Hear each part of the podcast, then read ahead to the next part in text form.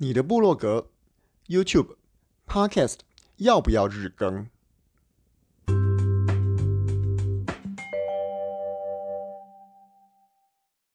各位人生实验室的朋友，大家好，我是科学 X 博士。我们的频道呢，主要是用一些理性、逻辑的思维跟想法，协助大家啊来处理一些像是在生活上、职场上、感情上。甚至于是亲子关系上面所碰到的问题跟困难，那大家呢可以用一种像是在做实验的方式，把我们节目里面所提供的想法带入到自己的人生里面，看看能不能帮助大家解决生活中所碰到的问题，同时也优化自己的人生。这个自媒体的时代已经来临很久了哈，越来越多的人开始在投入像是部落格写作，或者是 YouTube 的影片频道经营。或者是像现在大家在听这个 Podcast 的频道，那每次提到一些这种内容产出的这些的这些这些事情的时候啊，常常就会想到一个问题，就是说我今天要用怎么样的一个频率，怎么样一个时间的周期来做我的产出，那才会有这种像是日更啊、周更，就是每日更新、每周更新的这个问题产生。就简单来讲啊，就是说。如果说你在经营一个一个像是部落格是写文章，然后 YouTube 是放影片，然后 Podcast 的是录这种音档的话，你多久要出一集新的内容？那当然了，有些人比较像是我说是这个，大家现在喜欢说佛系嘛，就是哎想到的时候就做一集，有空的时候就写一篇文章，有好的想法的时候就拍一集影片等等的，这个是当然有人这样做，但是呢，有些。真的比较有心想要经营的，而不是像这种佛系就是做兴趣的，那就会有个问题啦。到底我的内容，不论是影片、音档或是这个文字，要多久更新一次？那也就是说，就是会有一些像是日更或是周更这样子的问题出来。那刚好啊，我刚好最近也看到我的一些 Facebook 的朋友上面在讨论这个问题哦。当然这个。我想是没有绝对的啦哦，但是我想从这个问题里面，到底怎么有这个问题，而哪些的论点会支持大家尽可能的日更，那哪些的论点也会支持大家说不需要日更，大概来思考一下这个问题。嗯，会想到这个问题，会思考自己要不要问这个日更还是周更？你想一下哦，在思考这个问题的前提。是不是表示你还没有开始很认真的在经营你的自媒体？也就是说，你或许有部落格，或许有 YouTube 频道，或许有 Podcast 频道，但是你还没有周期性的固定产出，你可能还是在一个这个有空在做的这个阶段。好，那怎么来思考这个问题的时候啊，我们想一下，我们今天如果会想要日更的人，会想要，诶，我今天也来每日产出试试看，会有怎么样的想法？当然了，呃，一开始在经营频道的人一定会觉得说，哎呀，我现在比较起步的比较晚啊，在 YouTube 或者是 Podcast 的那种做几百集的人已经很多了，对不对？所以我要尽快的追上他们。我今天一个新的频道一开张，如果只有一两集节目的话，看起来不像话嘛。所以我要尽可能赶快在短时间之内追上大家。所以我希望有借着日更，靠我的毅力，靠我的努力。让我在短时间之内可以看起来跟大家一样，哇！里面很多个文章、很多个影片、很多个音档等等的，这是一个理由。那当然了，也有其他的理由会支持日更哦。我举个例子来讲，是说像，比如说我们今天写部落格，可能会有上写作课；那我们今天做 YouTube 影片，可能也会有去上一些影片拍摄的课程，就是。你在做这个内容产出的时候，可能你上过一些课程，那这个时候就有可能你的同学或者是老师会鼓励说：“哎，我们今天其实上完了写作课，那就要多写啊；上完了影片课，那就要多拍啊。”所以要靠着我们自己的大量产出去打磨自己，在这个整个过程中去学到了这些技能，所以这个时候也会让自己有个动力说：“哎，我今天既然已经学了写作，学了拍片。”学了做 podcast，那我是不是应该要赶快借由大量的产出，来让我把今天学完的这个技能变得更熟练、更成熟？那再来还有一个理由啊，这个理由，嗯、我这样讲不知道大家能不能理解哦？像 YouTube 这样的平台哦，它有一个很复杂的演算法在这边。那演算法其实虽然在很多的这个线上课程都有提到，不过毕竟它还是一个很难像一个公式一样被大家摸透的很清楚的一个规则在这边。所以啊，在 YouTube 的影片的触及率，其实它主要的影影影响它一个很重要的部分，就是来自于影片的推播。就像是说，你今天一打开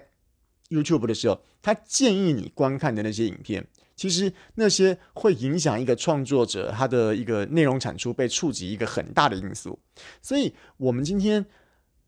想尽办法让 YouTube 的系统帮我们推播的同时，如果努力的产出影片，会不会 YouTube 也稍微多关注、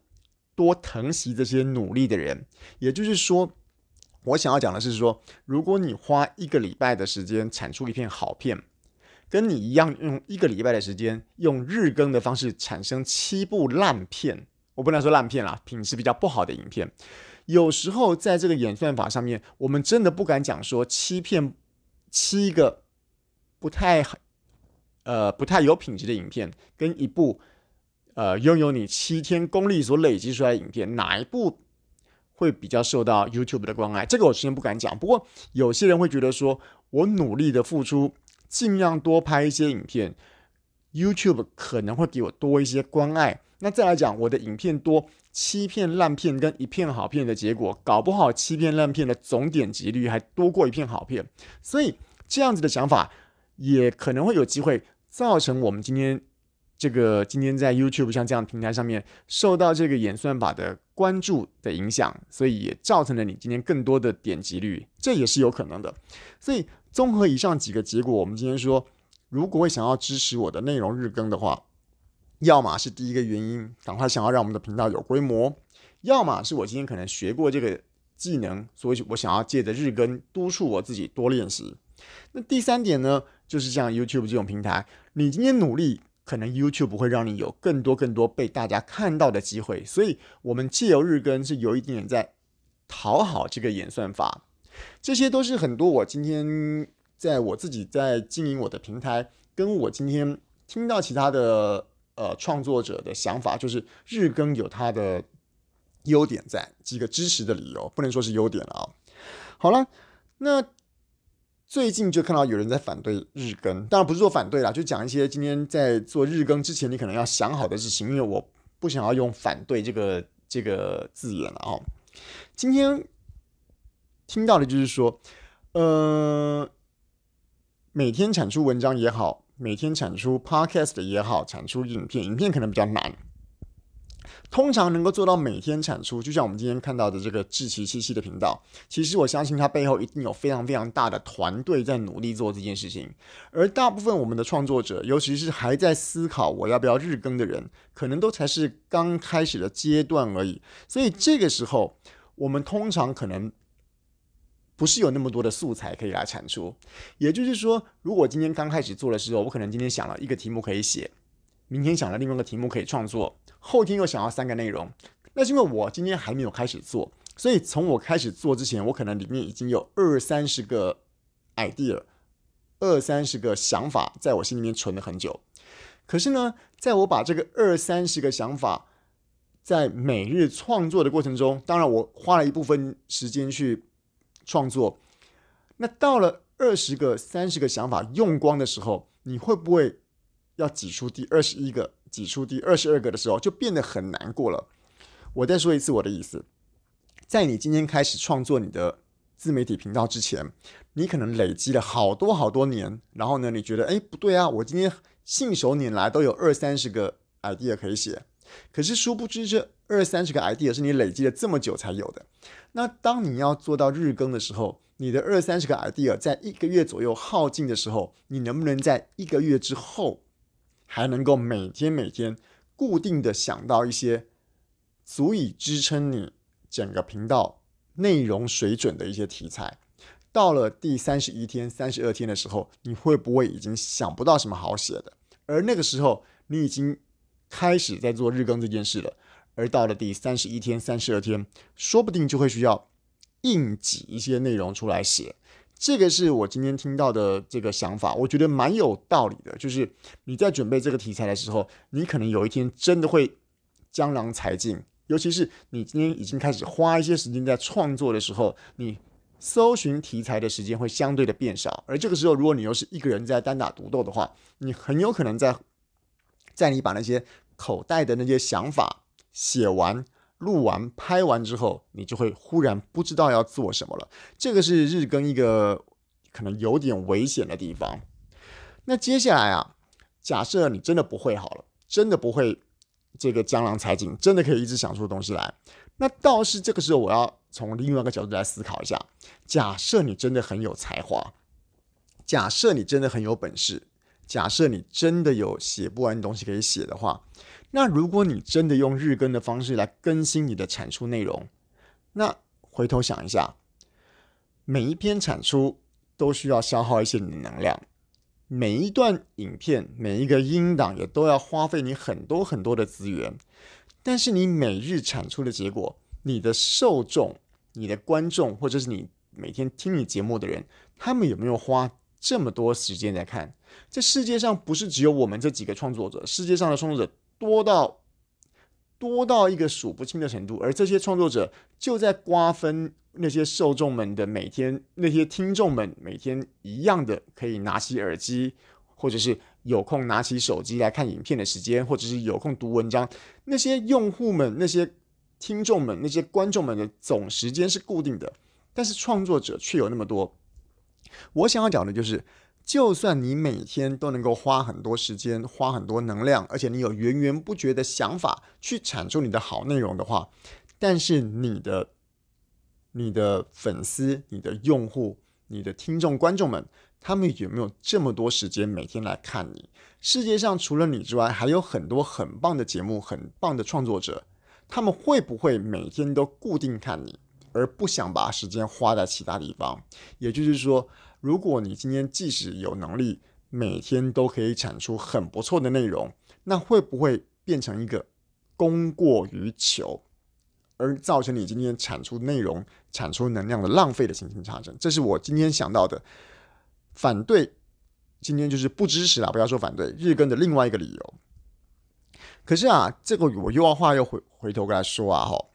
今天其实我在看到的这个呃有关日更讨论的文章里面，他大概说到说，其实周更可能是一个比较比较适当的周期，因为一个礼拜我们可以稍微沉淀一下自己，让自己一些想法更具体化，同时呢累积一些一个礼拜的一些这个心得，再做出一集好节目、好内容，这个可能性可能来得比每天每天都要赶出来来的大的很多。当然，我也承认，的确是你一个礼拜累积出一集，跟每天挤出一集，当然一个礼拜的内容会丰富的很多，没有错。可是反过来想啊，嗯，我不晓得大家会不会这样子吼，人呐，在交作业的时候、交报告的时候，总是到了最后一天才来写。如果你今天用一个礼拜的时间来酝酿一集 Podcast，酝酿一篇文章，那当然是很不错。但是我想。应该会有不少的人是，他在写这篇文章或者录这集 podcast 的时候呢，可能是撑到了今天发稿日的前一天，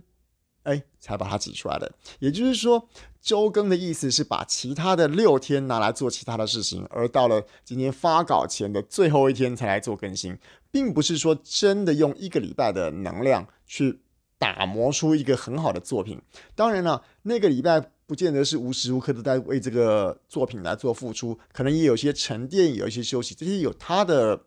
它的功能所在。我我是没有否定它，只是我说的是说，今天一个礼拜更新一次，其实大部分的时间或许是让自己沉淀，让自己休息，让自己没有这么有压力在做这件事情。而至于这个内容的品质，到底是不是用一个礼拜的累积所累积出来的一个？节目的品质的量，这个可能我觉得会因为每个人不同而不同。好了，那如果说用我自己的观点来看的话，如果今天真的有一个朋友来问我说，他想要做他自己的频道，那到底是应该要周更还是日更，还是高兴更再更这样子？嗯、我觉得啦，从我现在经营我自己的 Podcast 的部落格跟 YouTube 频道到现在的话，我有固定在更新的，其实也只有在不久之前在 Podcast 而已。在 YouTube 跟部落格文章上面都比较像是我刚刚前面说的佛系经营。不过真正来讲呢，到底应该是周更还是日更？我觉得不应该从这个时间的周期上面来来决定，应该要看的是你今天想要制作的这个内容来决定。什么意思呢？今天如果我今天讲的是一个，比如说了哈，呃，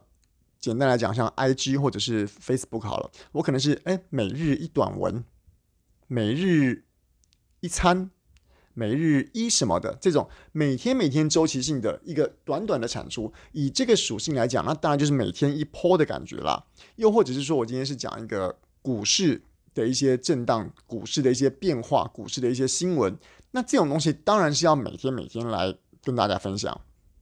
但是呢，有些时候一些是一些比较有质感、有内容。真的有含金量的文章的时候，那个产出的过程中可能需要很多很多的脑力，很多很多的能量。所以这个时候，这种文章是不是适合你每天每天花这么多的功夫来写它，这么多的功夫来产出的结果，你的受众、你的用户会不会也来不及吸收？所以说，看我们今天的内容特性，你的内容适不适合日更？你的内容如果只是哎呀，跟听众朋友们聊聊天啊，睡觉前用一些轻声细语等等，你不是一个内容，甚至于是这个呃，我们说知识含金量这种导向，只是单纯一个陪伴、